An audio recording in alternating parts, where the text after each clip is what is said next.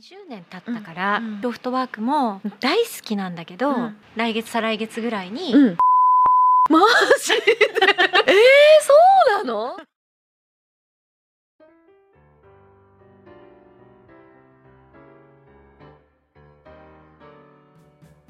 いやーもうオープン過ぎてんだけどさママどこ行ってんだ？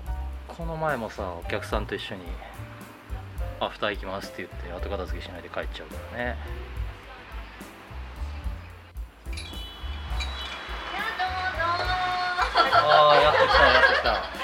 あ、そうありがどうもいらっしゃいませどうもこんばんはとう。ありがとうございます。一緒に来たの？一緒にちょっとね、ご飯食べて。な思い出話も思い出話、そう、こっからもちょっと思い出話だって。そう、ちょ。ちょうどあのこれお店にちゃんと飛沫防止のアクリルやってるのでマスクを取らせてもらいます、外してください。はーいお願いします。ありがとうございますちょっと今日はうんソフトドリンクかな？ね、ちょっと美味しい感じの。マスター特製でしょ？そう、マスクって高いのいつもすごいつけるんだよね。そうなの？特別。いやでもあの千秋ちゃんの仕事の話とかね、意外にそんな聞いたことないから、そうだよね。もうね昔から、そうもう普通のねとばっかりでね。女子女子トークね。女子トークのままでもいい。女子トークそう女子トークでもいい全然。い 彼がやとか。そうそう彼がとかね。それはね ね。聞いていいのか。また別の意味で別の意味で注目を集めそうだね。お互い言えない感じになっちゃうけど、ね。じゃあちょっと改めて、はい。スナック強化ようこそ乾杯。ということでちょっとね美味しそうなミント、ちょっと潰しながら香りを楽しんでもらったら。はい。マスターこれはストロー刺していいんですよね。はい。刺さない？あ刺して飲んでいいね。多分葉っぱが少し葉っぱ？邪魔になると思うので。本はい。はい。そう千秋ちゃんにだけ気遣いが。そうなの。そうないないよね。ないそうないからね。ど どどうしたのかな？そう。そうもう歯に歯につこうが気にしない お前が勝手に処理しろよっていう 感じなの。京子ちゃんについてた。ら言ってあげるあ私が。りがとう。そう言って本当この状態で歯が歯にずっとミントついてたら。そうだよね。いやでもさ私言ったことなかったんだけど、2000年のロフトワークできた時に、クリエイターとして登録してた話って多分言ったことないと思うんだけどうんそうなの。なんか、うん。あのそういただきます。登録しててあそうそれに合わせたねおうん。つまみもね、あの今店長が多分 出してくれるので。そうロフトワーク作るまでは日本に、アメリカにいたの。ニュね、ーヨークにそういたの。だよね、うん。やっぱりそれのそれであれも立ち上げた時もうん日本にいなかったえっんでしょ、とね正確に言うと、うん。私は日本に帰ってきていて、うん。諏訪君とウェブマスターはうん。ニューヨークだったの、そうえそうなんだ。だからえ千秋ちゃんだけが海外にいたんじゃないんだ、私だけ戻ってきてたの。でで国際電話をかけながら、うん。会社登記するのってうん。3種類あると、で株式会社とあの 有限会社とそう当時。あと合資会社合資会社かな？あそっかそっか。3種類あるんだけどどれにしたらいいかなとか、そういうのを国際電話でやってたっていう話してたっていうのを覚えてる。そうなんだ、うん。えじゃあ向こうで知り合った人たち向こうで知り合っただからロフトワークの最初のうん。そのシステムは、共同通信を作ってくれている人人が作ってくれたの、そんなこと言ったことなかったそそういえば。まだ共同通信だったの？そう。だって共同通信だった時にロフトワークの企画書書いてたから。えだからー、うん。ロフトワークこういう風にしたいですっていうのはうん。全部英語なの、その時もう普通に考えると英語だったんだよね。脳が、そっか、うんえでもそういう企画作ったりみたいなことやってたの？もっとなんか普通にこう記者さんみたいなお仕事されてたとかそんなの？まあその経済記者のアシスタントをやってたから、うんうん。あのこう1日20件とか30件ぐらいバーッと面白そうな記事を見つけて、うん。でその中でこういうなんていうの例えばあの ADSL がこれから注目浴びるとか、うん。あとそういうようなこうアメリカ人は太ってるとか なんかそういういろんなだね。そういうような記事をこういうのでかなんか記事にまとめられそうなんだけど、なんていうことを、うん。その私の先輩と話して、じゃあこれ記事にしてみなこれ記事にしてみなって、じゃあ取材行ってきますとか、でやってたなんだけどバリバリに記者だね。バリバリ記者だったし、うん。あのロフトワークを作るつもりもなくて最初はねね。であの朝日新聞に入りたかったのよ。うん。え日本に戻ってきて日本に戻ってきて朝日新聞に入るっていうのが私の留学前の夢だった。お母さん朝日新聞に入るからうん。あのジャーナリズムを勉強しにアメリカに行くけど、うん。帰ってきたら朝日新聞に入るからお金出してくださいって言って。えー、意外。そうなの。朝日新聞なのも意外だし。なんでかっていうと、うん。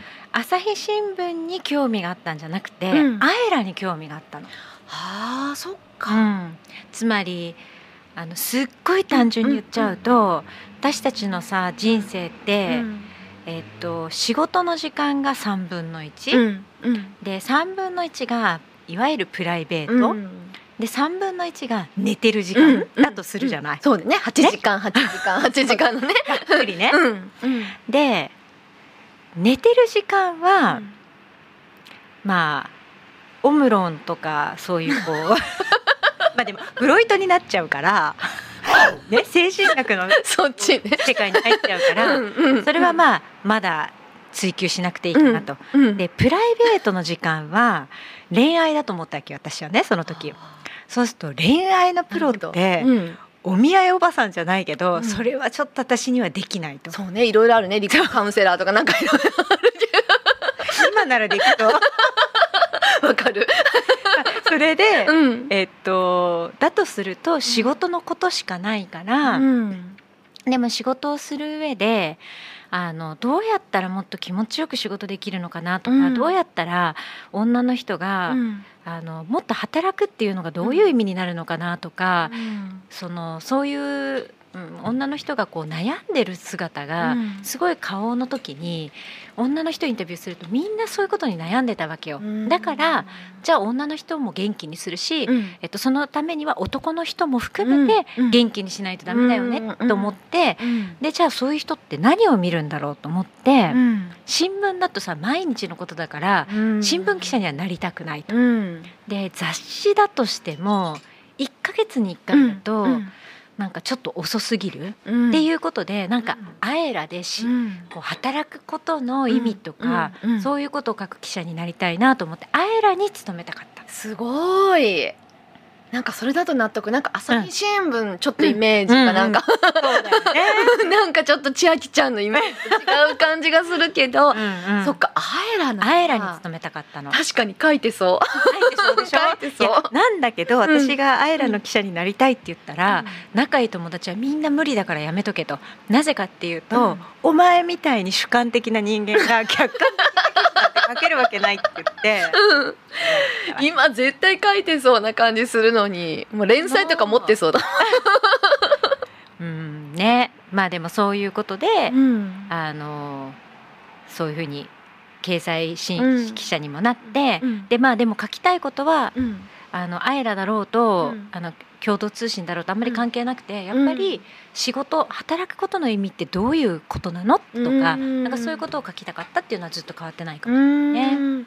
でもその勉強するのに、うん。やっぱもう最初から海外だったの？こうジャーナリズムを勉強するって。やっぱ当時だとうん。うん海外の方がそういうのってこう学べる環境が整ってたのかな？あのうね、ん。えっと一つは、アメリカを見てみたかった。うんでそれは基本的には、うん。戦後の日本って、うん。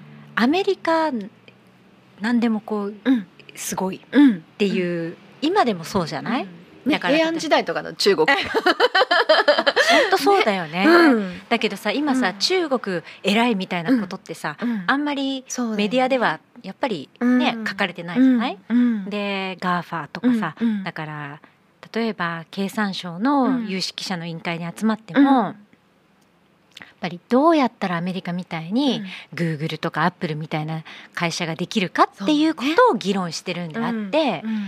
その世界ではないのよ、うん。あんまり日本が見てるのって。なんかグローバルって言いつつもうん。アメリカのマーケット、うん。でアメリカか、まあ、ヨーロッパのドイツがどうだったかっていう感じだった。わだとすると、うん。アメリカがどそんな風に言うけどどれほどのもんなの？っていうのを見てみたかったっていうのが、うん。それまで別に留学したりとかそういう経験があったわけじゃないの？ない。あそうなんだ、うん。じゃああ大学からアメリえっとねカ、正確に言うと、うん小学校はうん。アラブ首長国なのそうだよね。生まれが なんかプロフィールとかだと どういうことってなるんだけど。そうそれはお父さんとかお母さんとかのお仕事とかうん。で、お父さんの仕事で、うん。お父さん石油会社だったから、い すごいねやでもさまあね。それだけ聞くと字面的に強いね。まあね。そうだよね。ねお父さんが石油会社でアラブの生まれでみたいな。ね。でもうアラブ生まれではないの、うん、あな違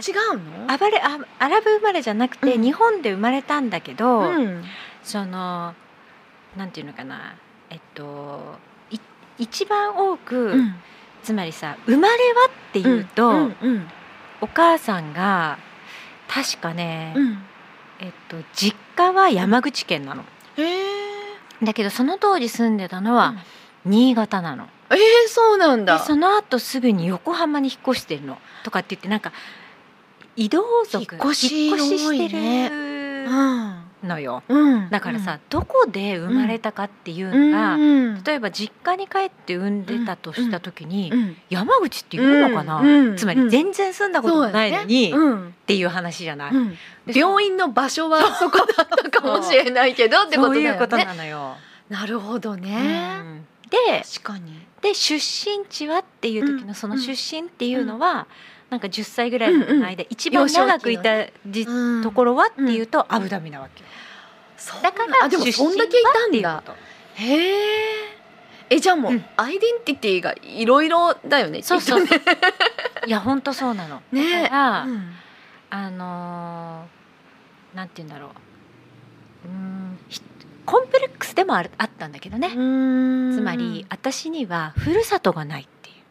ここっていう。ここっていうのがね、うん。どんなにちっちゃくやってもちっちゃくやって、うん。まあ東京？うんでもそれでもやっぱり日本っていう形で止まっちゃうの。うん。だけどみんなはなんか埼玉県のどことかさ、うん。山形のどことかさ、うんうんうんそれぞれもっとどこどこどってね。こどこって持ってるじゃない。うん。なんかそういうのは持ってないっていうのは、うん。コンプレックスでもあるし、うん。まあでもない人から見たらね誇れる。なんかすごいねってところだけどそんだけいろんなところの、うんねたくさんあるわけだからって思うけうん。どやっぱ自分の中でうは、ん。やっぱなんか普通というかね多くの人たちはやっぱりどこどこってあるから、うん。なんかそれがこうあることの強さというそかうなんだようん、ね。そうだよね、うん。そう。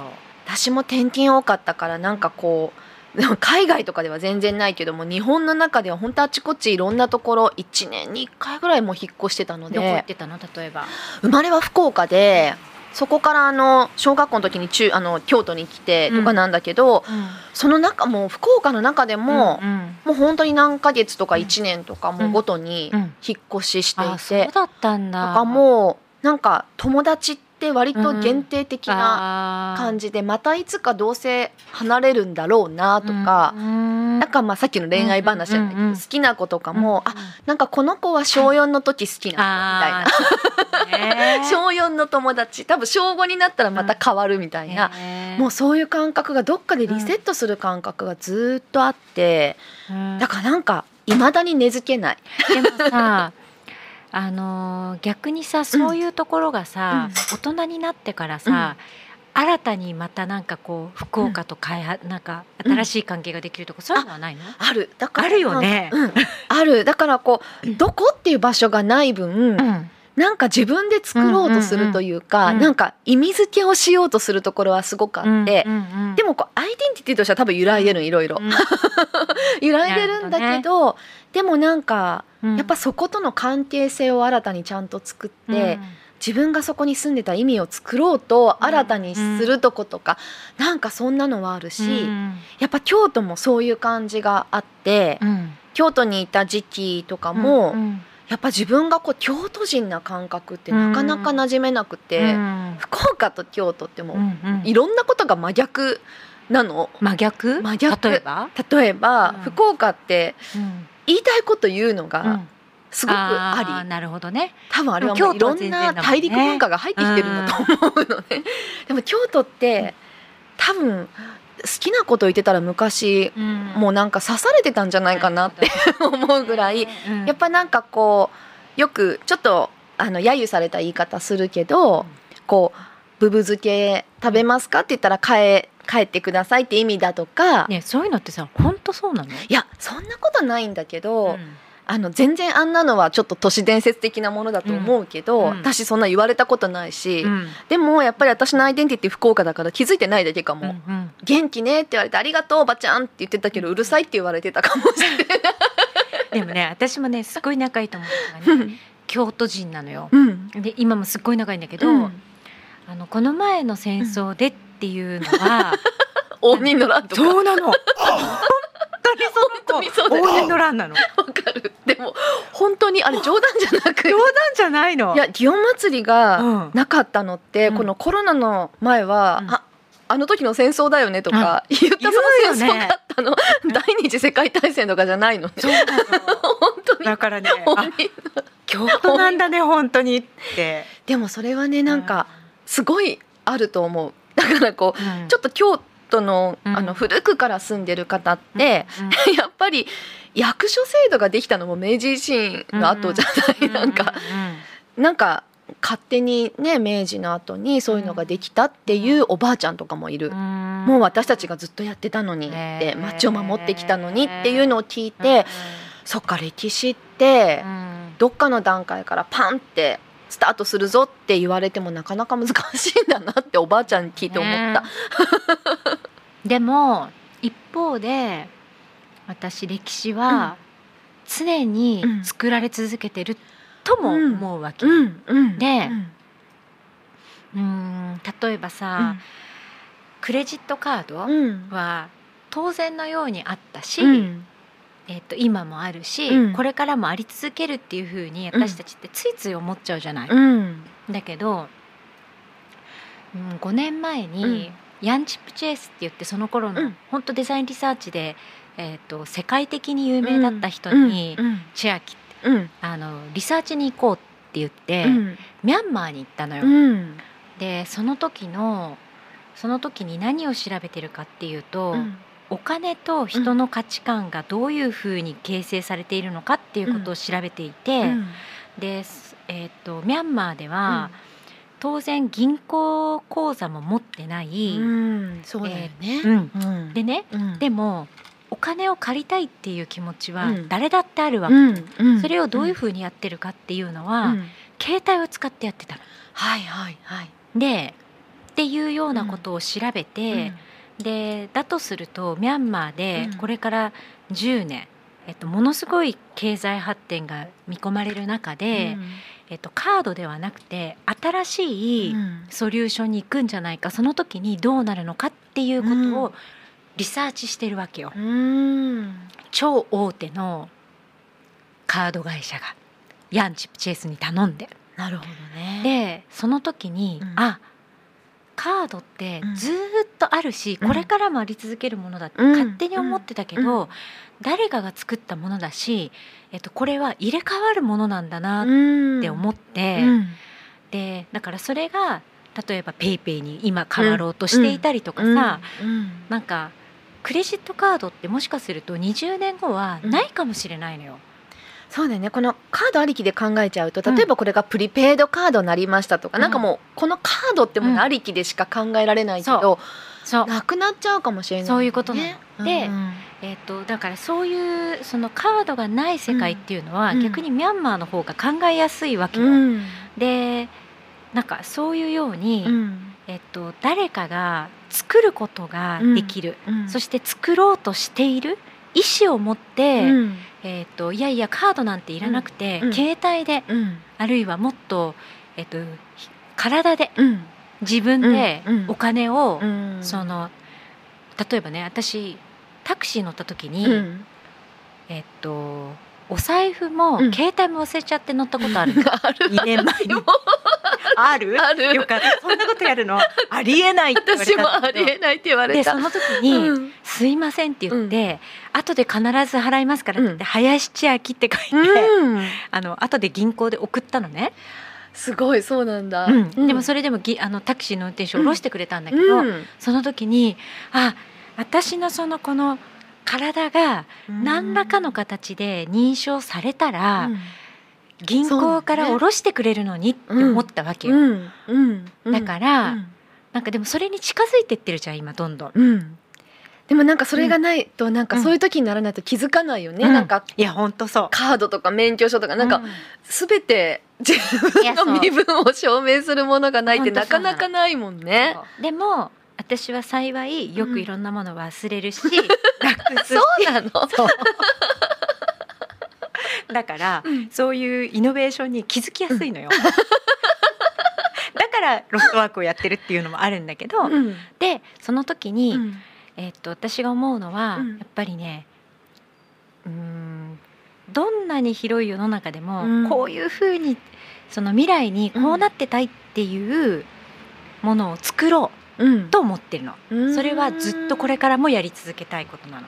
えそれはさ、んもうロフトワーク作る時っていうかそのもうすごい昔からそういうこと考えてたの、いやそれは、やっぱなんかそれよロフトワークやっていく中で。やっていく中でだねそれはね。ううんんなるほどね、うん。えもともとはなんかそういうテクノロジーだったりとか、うんうん。さっきあのほら共同通信の時に記事でね、うんうん ADSL のとか、うん。やっぱりあのアメリカでも、やっぱこうインターネットってものがガーッと来た時代とかってあったりするわけで、うん。それなんかこう時代の先端を、うん。まあ切り取るために取材してたとかあったかもしれないけど、うん。興味のあることではあったの？そういうなんかデジタルの分野とか。なかったね。もっとなんかこうアートとかね。うん。なんかこうそういう感じのことが好きなのかなとか今とかだとねやっぱそういうふうに思っちゃうんだけどなんかちょっとデジタルの。アにも興味なかったね。そうなんだ。何か 何にこう興味あったの？その当時そのニューヨークいたあたりとかって。人？間人、あーそっうか、ん、そこにいろんなものがついてくるんだ。アートでもなんかそこで活動してる何かとかやっぱその人にフォーカスする感じなのかな、あのね人はものすごくうん。興味深い。うん。今も。特にそのニューヨークだからとかもあるの？やっぱそんなことない。多様性の街いやそんなことない。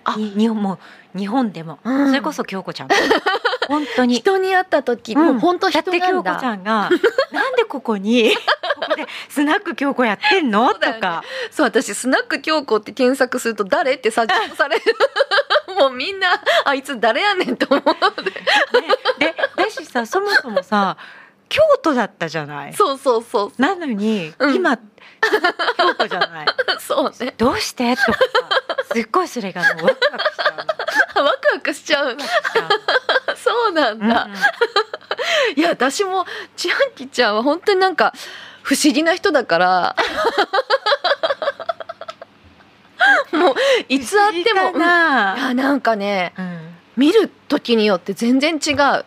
なんかこう切り取る切り取るところがそうなんかこれやってる時の千秋ちゃんこれやってる時の千秋ちゃんってなんかすごい違うから、うん。そこはねなんかこう面白い。面白いのにずっとマイペースだから。うん全然意識してる感じなくいつも、うん。いつも千秋ちゃんなのに、うん。だから勝手に肩書きがついてくるんだね。ね。何々やってる時の千秋ちゃんとかってこう、うん。うんそういう目でフィルターで見ちゃってるってことなんだな多分。うん。うん、確かにあの何も変わってない、ね、変わってない。本当に変わってない、うん。何も変わってないわ。ただうん。あの変わったとするとやっぱり病気してからはちょっと変わったかもそうあれ本当なんか知った時本当心配したけど、うんうん。やっぱなんかそのうん。病気の前と、うんうん。そのちょっとね体調のこととかがあって、う前と後ってやっぱ何かこうんうん。変わるって人もいるじゃない、うん。なんかそういうのある？あのね、うん。すっごい話するとうん。長くなる。けど、うん。端的に話をするとあのビフォーアフターでさ、うん。紀元前紀元後ってさキリストが生まれて、うん。生まれる前は紀元前じゃん、うん。生まれた後紀元後じゃん、うん。そこまでさ。で伊藤浄一はそれを、いやインターネットだと。うん。だからビフォーインターネットうん。とアフターインターネットと言う,、言っていいほどうん。変わるようんだけどうん。私にとってはビフォー病気とアフター病気っていうぐらいものすごい違うの。それはなんか気持ちの中でのこと？もういろんなこと？全部？いろんなこと。全部。へーなんかそのでもうん。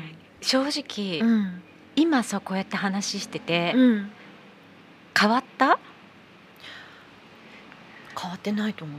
あそでもそ当然あの多分ねその病気の本当にもうちょっと治った後うとかにもうお会いしてるね千秋ちゃん。そうだよね。そう。うん。その時うん。やっぱちょっとまだこううん。ぎこちなかったっぎこちなかった言葉がまだ硬いっていうかあなんかうーんっていう感じそうなんかちょっと久しぶりにうんこうやった感じもあったから、その違いはあったけど、うん。いやでも、うん。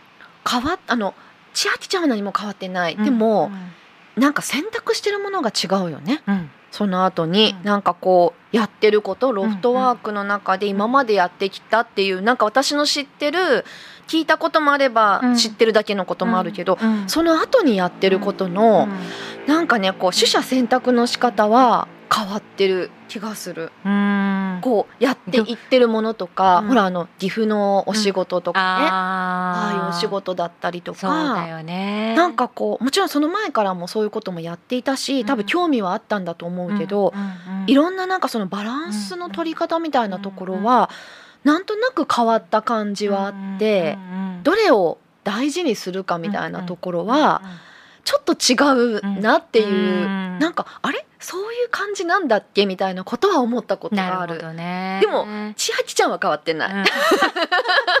ありがとう。なんかね、あのそういう意味ではね、えっと病気になる前は、えっとねキレキレだったっていうのみんなが。がでつまり、うん。えっと意識してなかったんだけど、うん。えっと例えば起業には関すること、うん。えっとあ会社を自分で作るっていうことね、うんあるいは会社の経営に関すること、うん。女性の活躍に関すること、うんあるいはアートに関すること、うん。デザインに関すること、イノベーションに関すること何のネタでも、うん。変な話ほらレグサムうんレギュレーションサミットでさえも、うんじゃあレギュレーションはさみたいな、うんそういう話をしてだからうんレグサム、うん。フィンフィンサム、アグサム、ね。アグリテックサミット、全部出ててフィン、うん。あのサムの神様って言われてたの。っていうぐらい何でも大丈夫よって。うん。しかも、そのあの折り合いは30分前にしてくれればもう大丈夫だからうん。みたいなすごい。どっかの大臣みたいな。いやほんだから。事前レック30分いでや本当その何週間も前にレックされても,、うん。もうその間にまたいろんなこと起こって忘れちゃうから、もう30分前で OK みたいな、しかもその業界自体も変わっちゃうかもしれないもんね。そうそうそうそう。そう、うんっていう感じだったうの、ん。うん。だけど今はえーっと、ん。会社の経営？あダメ。あとインターネット？あダメでうん。えっと唯一 OK なのは、飛騨の森で熊は踊る、うん。要は岐阜でやってること、うん。うん。あとデザイン。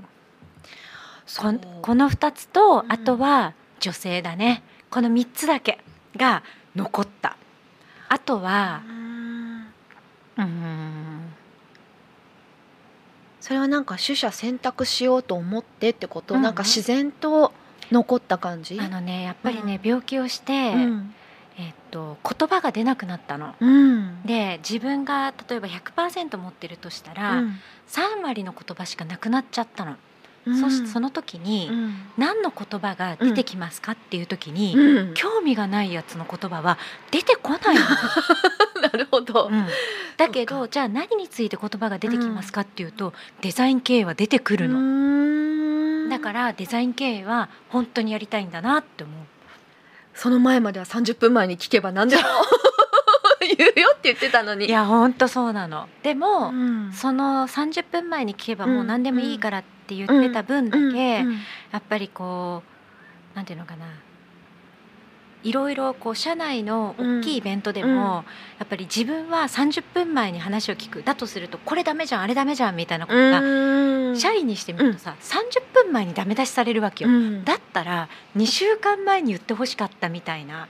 でもそれをできないわけ。そうそうするとさこうダメじゃない？みたいな風になって、ぐさぐさくる。そうなの。なんかそういう こう嫌な上司だったのが、うん。そういう意味では今は2週間前にうん「ねえあれってどうなるんだっけ? 」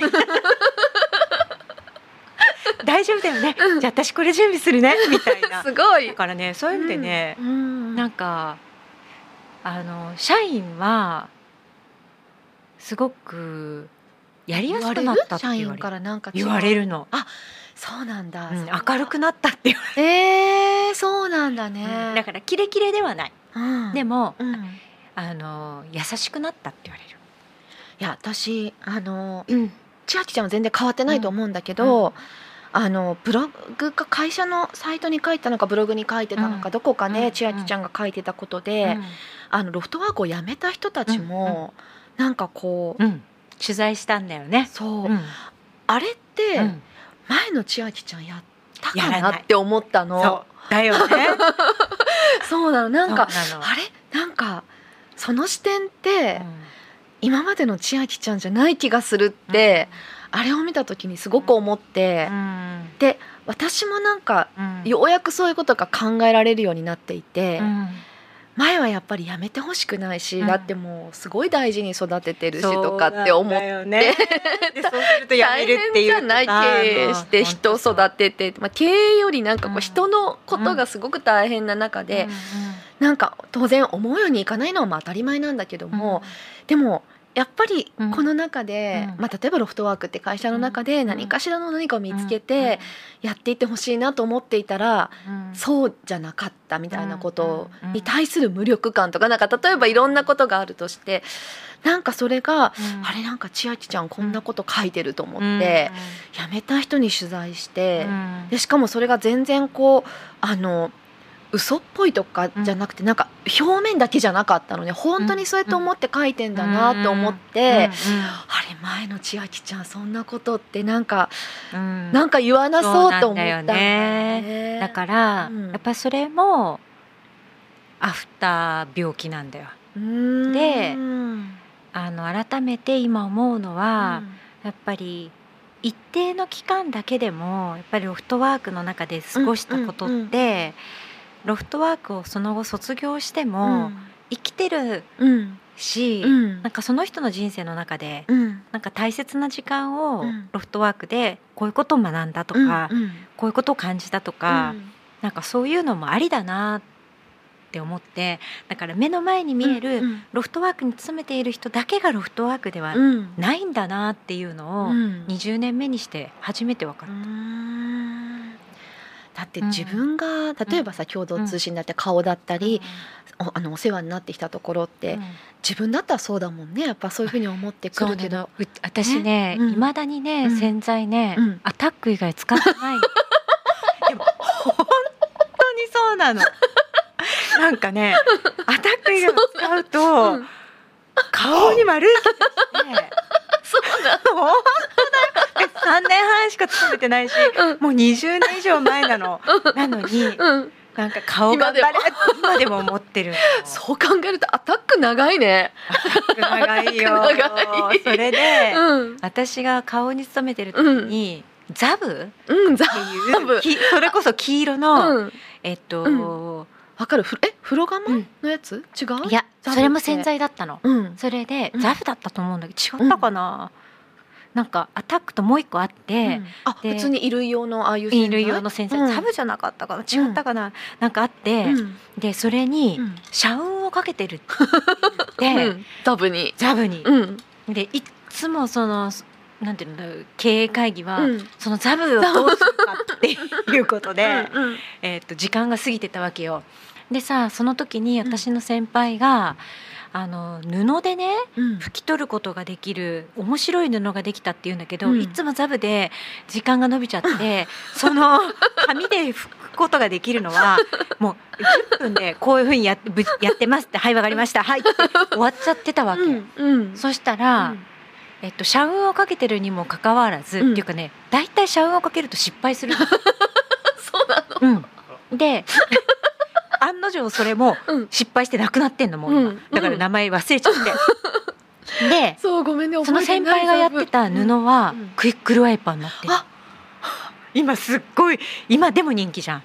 今でも人気。今でも人気でしょ、うん。それはあのザブのザブだったかなんかわかんないけど10分かなんかであのやってますっていうのがものすごいヒットなの、へえだから不思議なもんだなと思って、いや確かにクイックルハイパーの企画どうやって通したのかってすごく、うん、だって全部あれ物買わなきゃいけないしそう。そこにセットをして使い捨てう。ん。だからで、ねあれねね。社運をかけてたら失敗してるとそう。思う。絶対あれ通ってないと思う。そうな。っていうのをリアルに見る。ザブじゃなかったかな。んか黄色いの、黄色い洗剤。なくなった。あった、うん、なんだったかな。いやでもアタック。そう考えたら本当長い。長いよね。長いね。うん。未だにあるしどんどん進化してるしっていうの。そうなんだよ。か。でもね、え商品開発やってたの？そうなの。あそうなそうのなの。そうなんだ、うん。だからえ部門しかも洗剤とかの？いや私は、うんえっとニベア花王に入ったのよ。うん。っていうのは花王に入ってで新入社員でうん。部署を発表しますっていうのがうん入社式あるわけ、その時に、うん。私の並び順が、なんかね3列目ぐらいだったの、うん5人ずつぐらいずつ並ぶんだけど、うんでこうどこどこ、えー、となんとか、うん。えー営業なんとか営業なんとかなんとかって言ってこううん。言ってく時に、うんなんで私が女の子男の子なんか一人だけ、うん。なんか気持ち悪い位置だったうんうんうん。の、でなんでっていう。うん。なんでってうん思ってたら、林千秋ニベア顔って言われて。うん。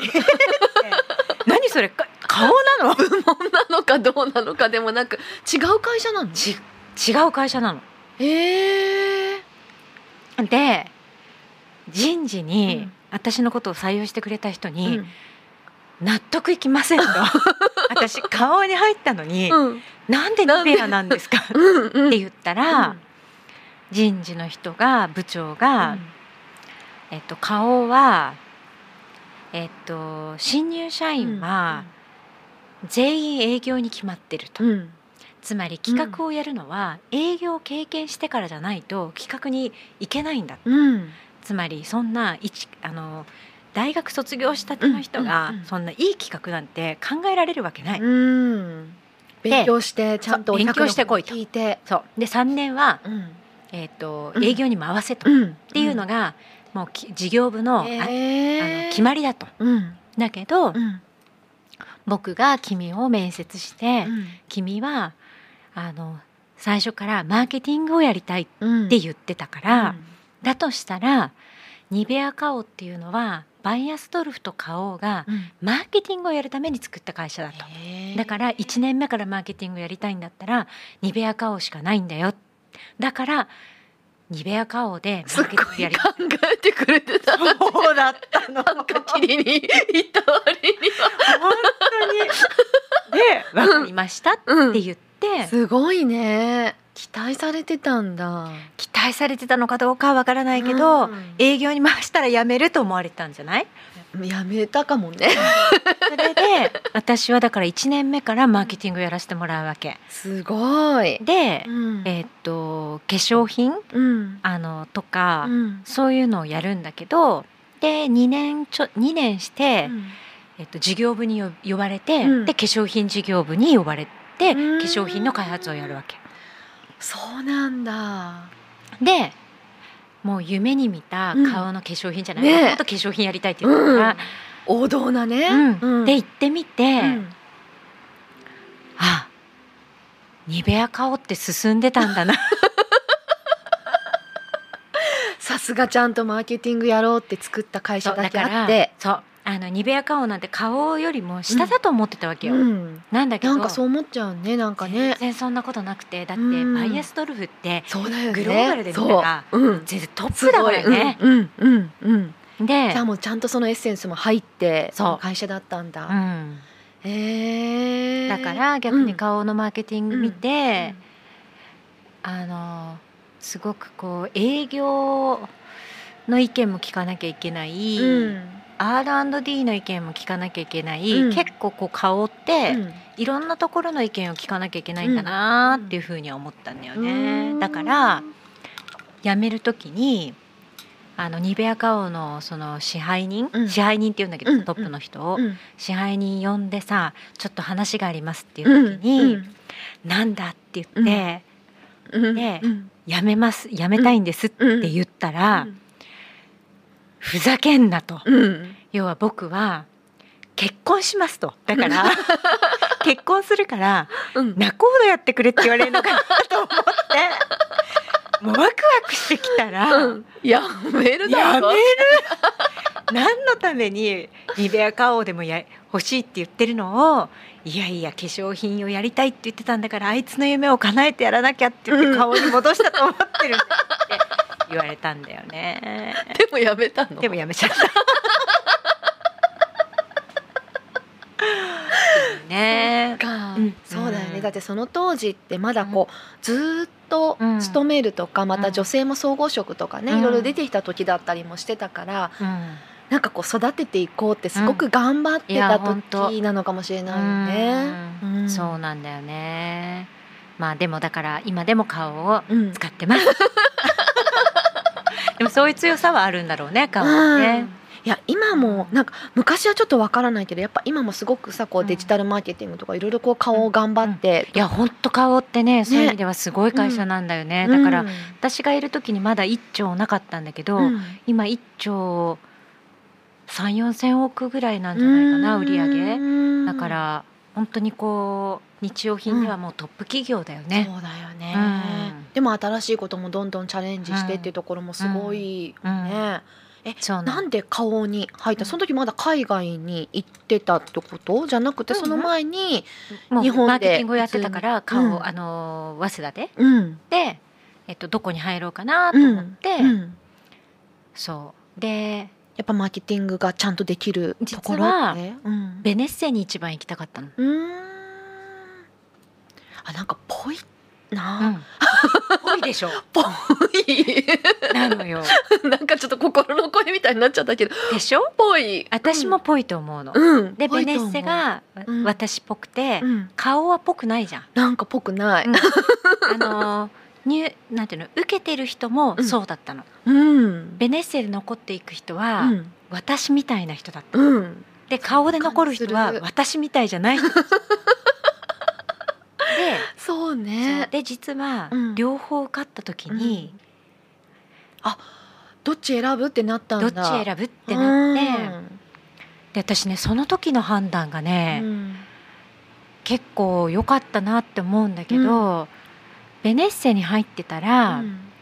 私がまだ私本当その時に思ったんだけど、うん。芋虫まだちっちゃいさ、うん。うん。芋虫だとしたら、うん。ベネッセに入ったら巨大な芋虫にはなるけど、うん。蝶になれないって思ったの。えーなんで？変化がないから。私みたいなぽいって言ったじゃない、うん。つまりね私みたいな上司が、まさに面接官だったの、だって今の私でもぽいって思うんだから。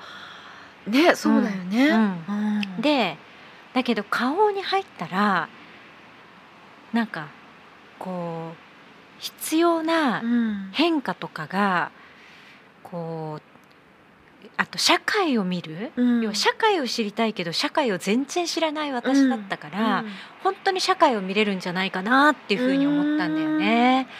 でもこう受けてる時は、うん。ベネッセが第一志望だ第ったんでしょ一志望だった。で受かった時に、うん、そこで迷ったってことだよね、なん迷かったの。不思議それもなんか縁だよね。変なんだよね。ねだって普通に受かってたら第一志望行くよね普通に考えたらね、うん。でも、うん。違ったんだね、まあかっこよく言うとそうだし、うんえっと本音を言うと、うん。その最終面接とかその一歩手前かな、うん。ベネッセは女の人がえーっとね比較的うん。パワハラじゃないけど、うん。あなたそんなことでマーケティング分かったつもりになってんの？みたいなそそういう上司だったわけよ。うん。うん。でじゃあサッカーがなんでうまくいったと思うか、うん。簡潔に述べてみてとか。今でも覚えてるんだけど、っうん。ていう。ねと昔のマーケティングやってる女性って、うん。そうでしょ？そういう人いた。うん、そういう感じだったの。ああなるほど。で一方でうん。顔は、うん。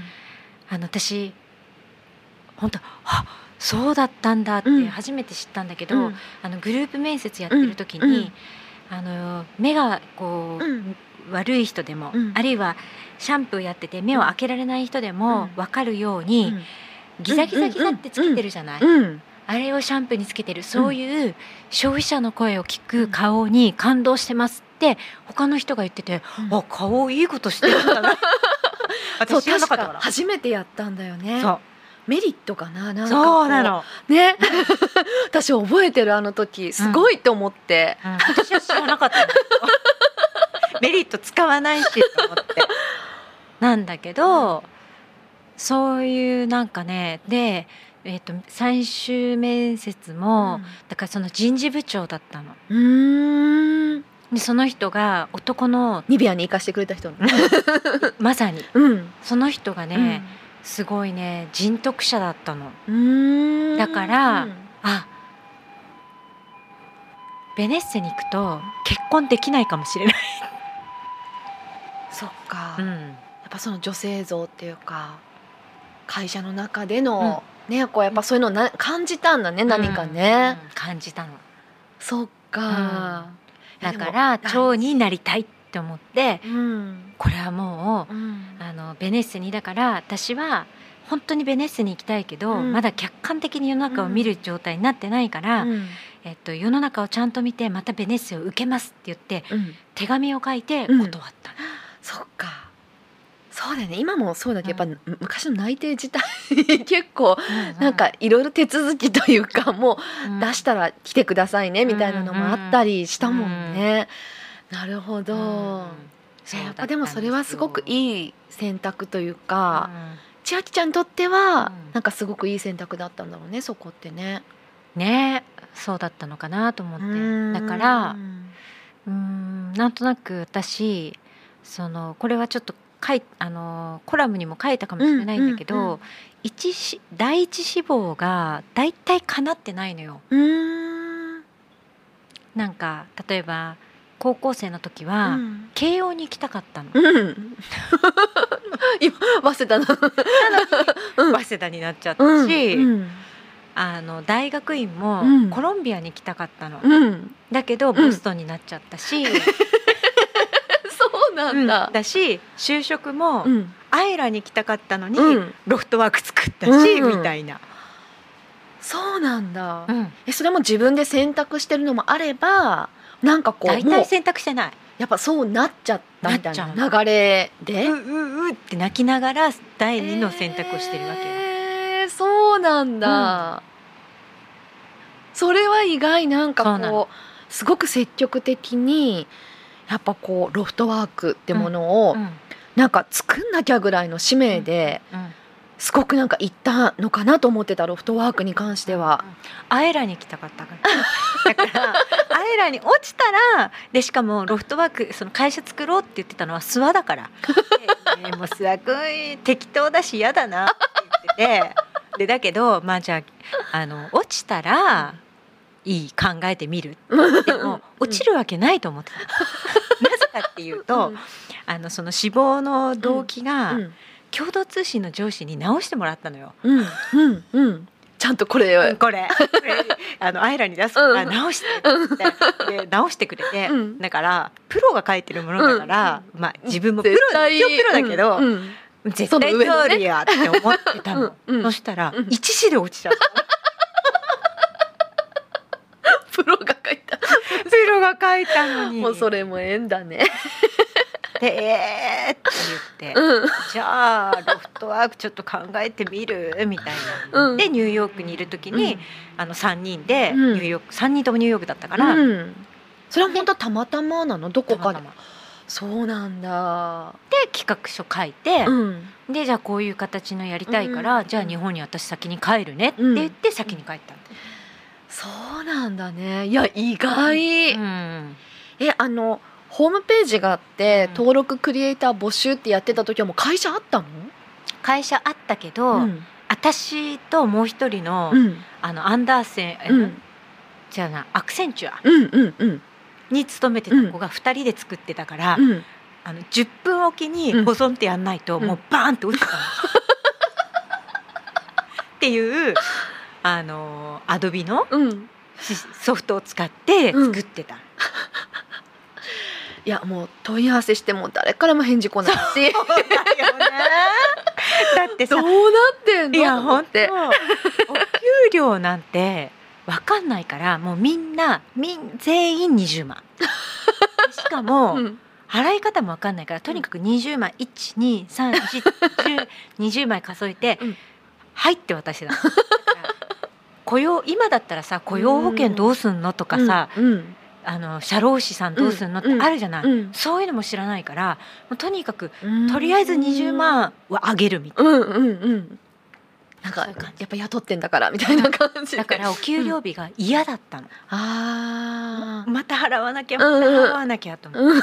いや私本当にまだすごい少なくて、ね10なんかね10 10私13っていう数字がうん。弟が生まれた誕生日とかもあって、うんうん。13って数字あんまりいい数字と言われてないけどすごく好きな数字で、自分にはラッキーな数字だと思っててであ今登録したら13番目だうん。みたいな感じで、確かやったら14番目だったとか、うんなんかそれでちょっと数字を覚えてるんだけど、登録をしてでここ登録するとなんかお仕事とかいろいろ来るのかなとかまあフリーランスだから、私ずっとフリーランスだったから。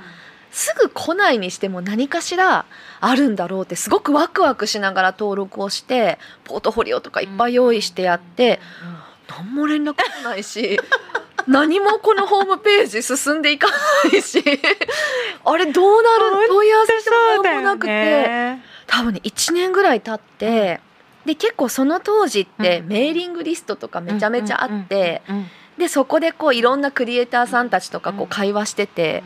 でロフトワークなんか動きありましたかみたいなのがこうあのメーリスの中であってうん。いやないと。うん。えこれなんか騙されてるのかなとか。いやでも騙すって言ってもうんうん登録しただけで何も騙しようもそうない。もんね騙しようもないしあれなんか意気揚々とこっちが登録しちゃっただけでって。その頃は、うん。えっと何やってたかっていうと、写真で登録したいっていう人が来てて何人も。うん。でそうするとこういう写真うをん。スキャンして、あでもでそね上げてた。のその当時とか。そうなの。だってまださ ADS なんか電話回線だったからね、確かそう。うん。だって2000年だってとかだ ADSL になる時に、ソフトバンクがロフトワークに仕事を発注してくれるのよ。うん。その時はうん2つ目のオフィスだったからね。だからそれぐらいうん。本当にうん。ピーヒョロロプーみたいな、モデムでね。うん。そういう時代にクリエイター登録って言われてもできませんみたいな感じだったの。そうだね、うん。いや私もだからすごい頑張って登録したのにうん何もないみたいなのでいや1年かね1年半2年ぐらい待たせたかもしれないね。そう。だからうん。1年経って、もうん、ういいわ何もないまのかもみたいな。た そうもうない。そしたら、うん、急になんか人が増え始めてあれ？次見た時にえうん。100人以上いるとか、うんめっちゃ増えてるみたいになって、もうそっからはねあれよあれよという間になんかもうロフトワークでかくなって、でなんか今度ピンボックだなんだとか、なんどんどんでかくなってると思って、すごいってなってて、なんでってその当時私もあのなんかコミュニティサイトとか会員制サイトって作ってみたくて、で作る仕組み知らないからそれこそ本当にホームページ手打ちで作って、で問い合わせあったら会員登録自動って言ってるんだけど、うん。全然手動なのね、うんで来たらもう寝ててもピーってなんかうん。音が鳴ったら、うん。もうすぐ「ありがとうございます」ってこれは自動送信メールですとかで嘘なんだけど、うん。やっていてなんかそういう状態で、なんかシステマチックなことすごいやりたくて、うんうん結構頑張ってたの手動で。へー。っていうのでなんかロフトワークも見て。それがさ、うん。行動法京都につながるんだもんね。いや行動法京都はねなんか、まあ、私あのいろいろシステムの仕事とかやっていく中で、うん。ちょっとこう国とか行政の仕事をうん。初めてやったのが京都だったのね、うんでもほんとしんどかった、うんもう大変すぎうて、ん。で当時ってウェブ作るのもすごい長くて、うん。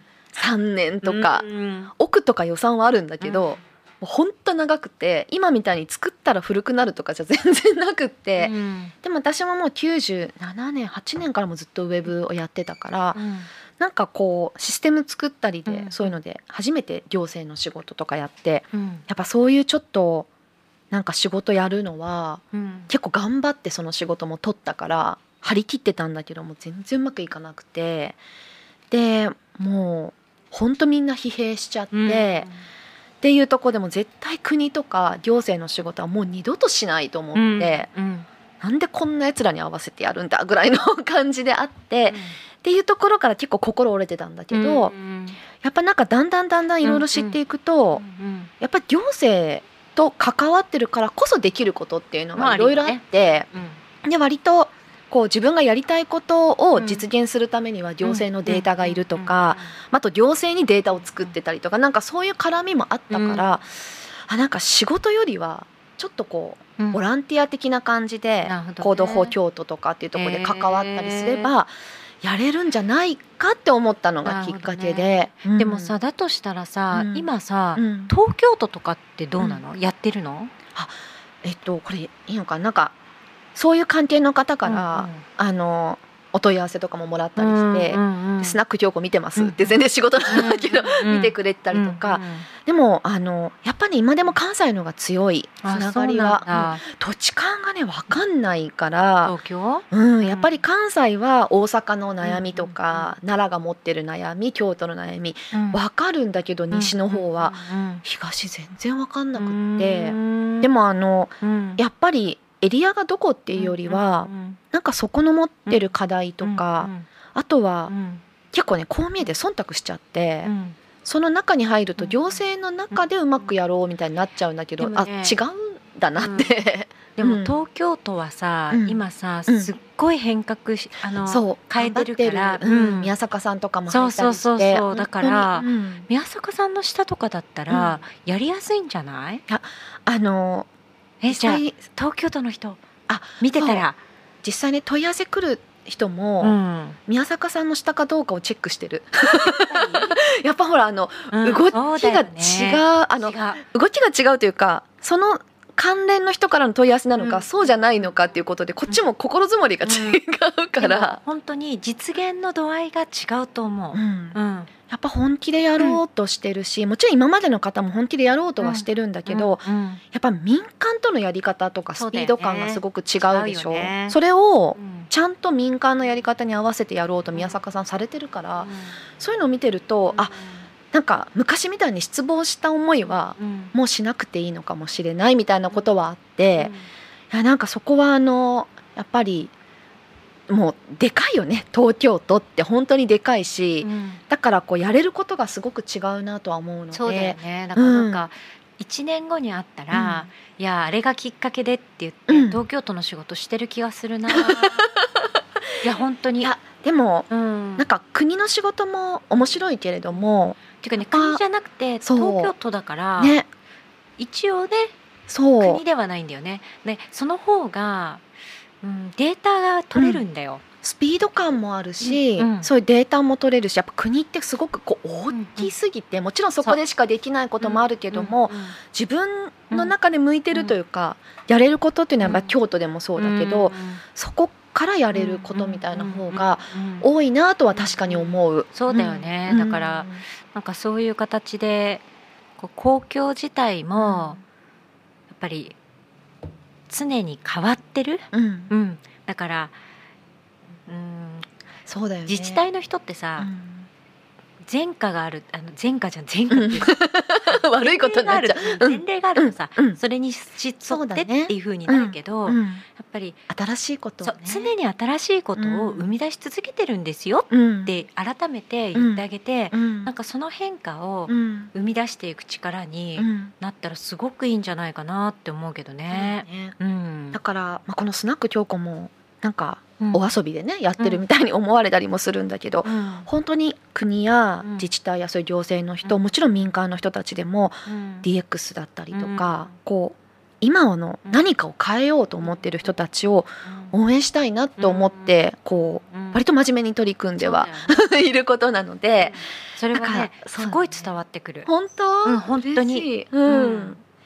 えなんかちょっと最後にさこうちあちちちゃんがやりたいことってどういううん。ことなの、なんかやっぱ、ね。うん。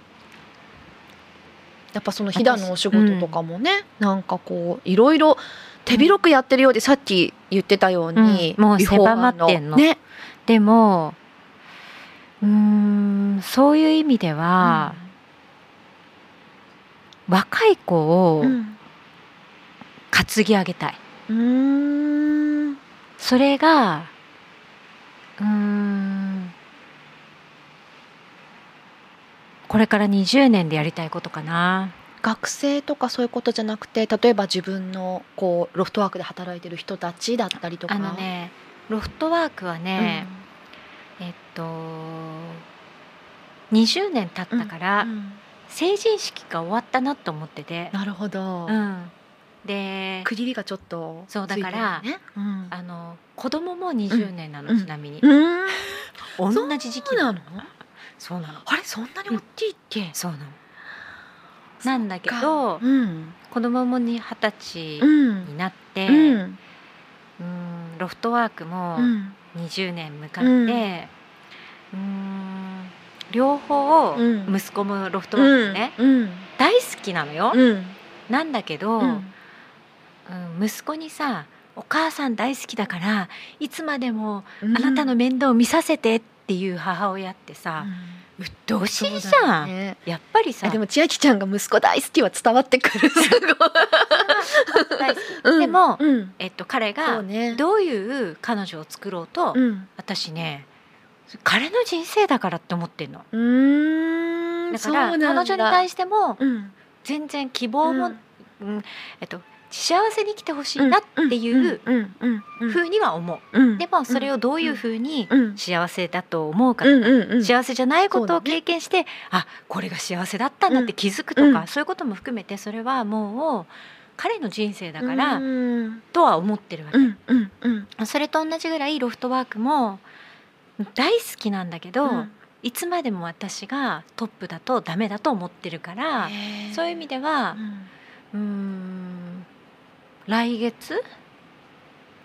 とか、まあ早ければ。来月再来月ぐらいに、うん。マジで？ちょっとびっくり。えー、そうなの？言わなかったね。言わなかった。知らなかった。ちょっと今ドキドキしてる。そうなの？うん。えいやそれはロフトワークが大好きな人間にとしては変わらないよずっと。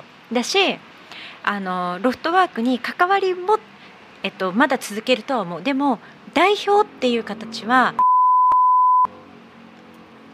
ー、ちょっとほんと時間足らない。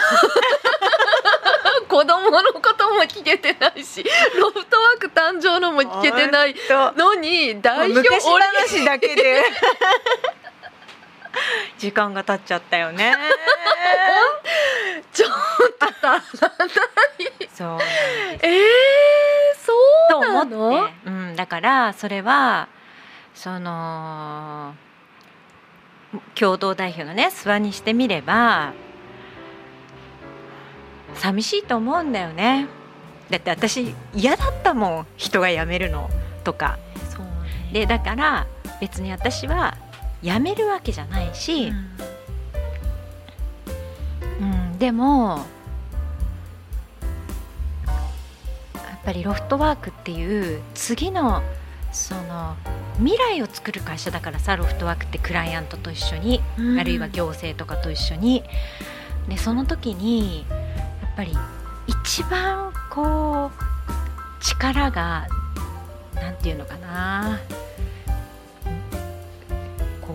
湧いてくるのは、やっぱり30代後半から40代前半ぐらいの人たちだと私は思っててだからもう私もう少ししたらその50とかにもが入ってねなってくると、やっぱりそれを後方支援はいくらでもする。でももう先頭に立ってこっちに行くぞこっちに行くぞっていうのは違うんじゃないかなって思っこっから2時間話せるよね、うん。やっと本番って感じだね。いやこれデータ版ね。ベータ版だね。もう書いとくベータ版で。ちょっと。でもあの私たちが知り合ったそのほら、うん。えっと、チャレンジオープンガバナンスもうん。永遠のベータ版って言ってるから、ね。ベータ版先生ね。234そう。みたいな。ね。えーちょっとどうやって終われば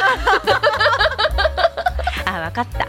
じゃあさもう一軒飲みに もう行っていこうか。